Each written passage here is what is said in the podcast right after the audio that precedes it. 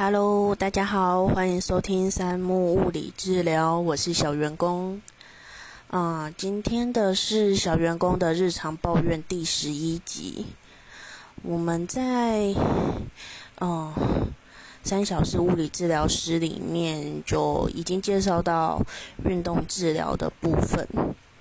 嗯，运动治疗的部分能讲的其实很多，可是。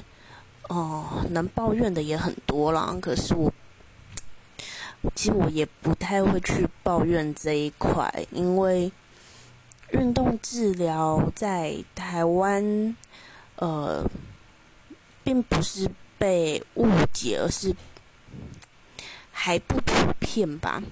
就是跟徒手治疗能抱怨的点比起来的话，我觉得运动治疗这个。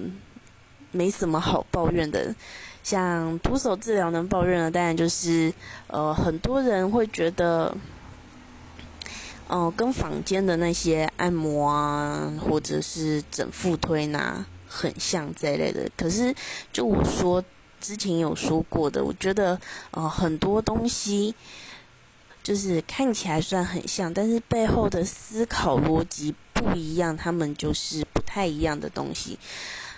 但就是嗯，会想抱怨的主要还是因为大家的不理解，然后跟轻视，是一种不屑的感觉嘛。那个一定会让人觉得还蛮不爽的。可是运动治疗这个，我觉得比较是整个呃台湾的环境，大部分人就是。不太懂运动治疗是什么，因为，嗯，即使即使从小，嗯，国小啊，一直到大学，可能都有体育课，可是体育课这个东西就很，嗯，很看老师喜欢的，呃，运动是什么就会上什么，像。我印象深刻，我国中的时候的体育老师很喜欢让我们踢足球，因为他以前是呃足球的选手。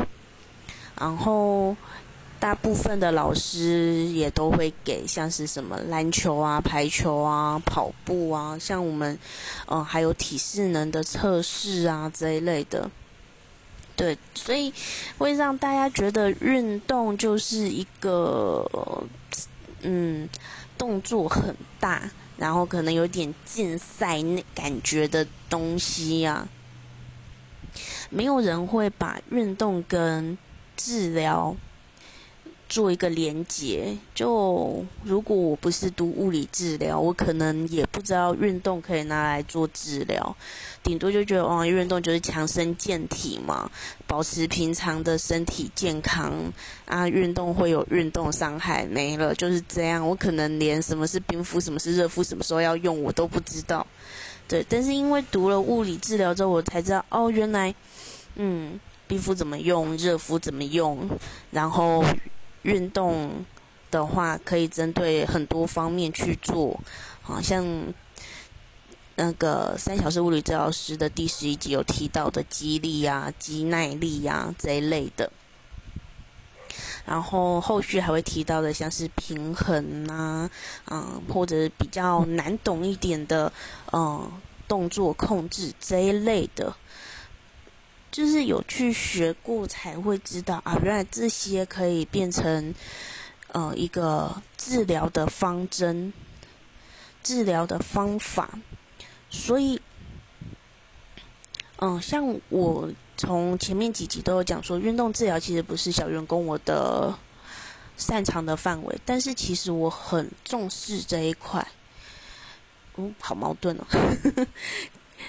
因为我我个人是很喜欢直接做徒手治疗，快速有感。但是说认真的，为什么坊间那么多整骨整脊、那个传统推拿这一类的工作室啊、店家，不管，那因为做完当下有感觉嘛，然后能撑多久不知道。可能两天、三天、一个礼拜，像我自己，小员工帮有缘人们处理完，我这样子统计啦，就是有做一些询问啊、感觉啊之类的，他们给我的回馈基本上就是七天到十天常见。但是如果能配合运动的人，他们可以撑很久。所以我会把运动治疗当成回家作业，而且在做徒手治疗的过程中，我也都会。教诶，回家能做什么运动？这个是很重要的。但是，我觉得这也是治疗师跟目前为止治疗师跟传统整复这一块有一个区别的部分。因为说认真的，很多房间的传统整复超强，治疗师拿什么跟人家比？只能拼逻辑了，你知道吗？拼。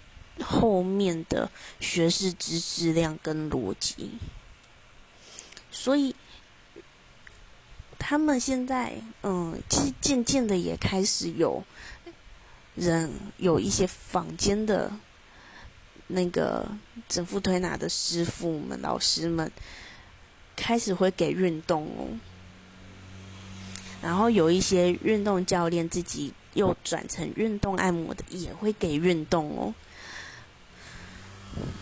其实，物理治疗师真的要加油。台湾的物理治疗师真的要加油。我们跟大家真的有区别，但区别在哪里？真的是要自己找定位。那找不到定位的话，真的也不要抱怨别人把我们当成电疗跟仪器的呃小助手。嗯。哎呀，后面讲的有点感伤。治疗师很强，我相信我们台湾的物理治疗师很多都很强。然后，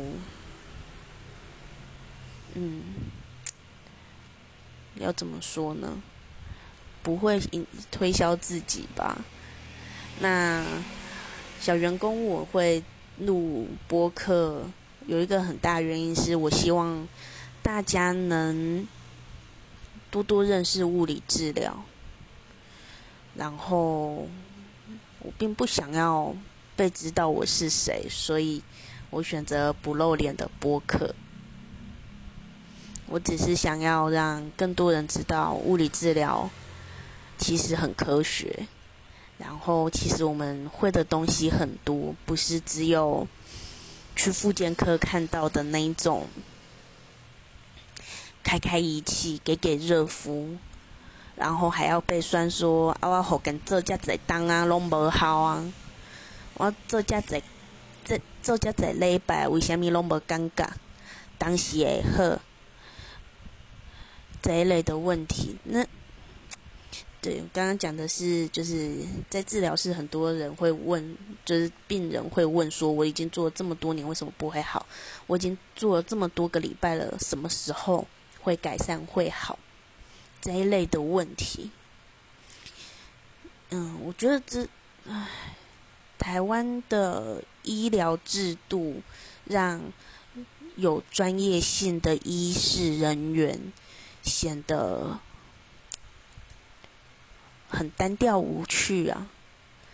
明明在学校学那么多，明明我们也都要在上在教育的学分。那在教育的学分很多都是，呃，精进自己的专业性，不管是徒手治疗、运动治疗，因为没什么人开仪器这一块了。对，徒手跟运动，大家学了那么多，为什么不能推广？对，因为一些法规问题。那我就借由播客这个平台，就是抒发一下情绪。好，那很感谢大家的收听，然后我也知道听我的播客的人还蛮多，也都是自己治疗圈的人，就听听就好，也不要去找我是谁。OK，那今天先到这里哦，拜拜。